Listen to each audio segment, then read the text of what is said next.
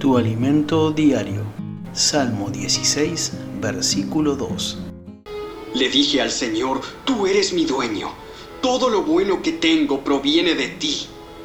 El rey David había llegado a la cima. Era famoso, tenía poder, su nación había sido prosperada en extremo. Sin embargo, atribuyó a Dios todos sus éxitos y reconoció que todo lo que tenía era de Dios. Tú también, sé humilde, agradece a Dios cada día, recibe sabiduría espiritual para seguir avanzando y cuando conquistes tus sueños, reconoce que todo lo bueno vino del cielo. Oremos juntos, Padre Dios, gracias por añadir cada día tus bendiciones. Puedo caminar tranquilo, sabiendo que me cuidas. En el nombre de Jesús. Amén. Que tengas un bendecido domingo.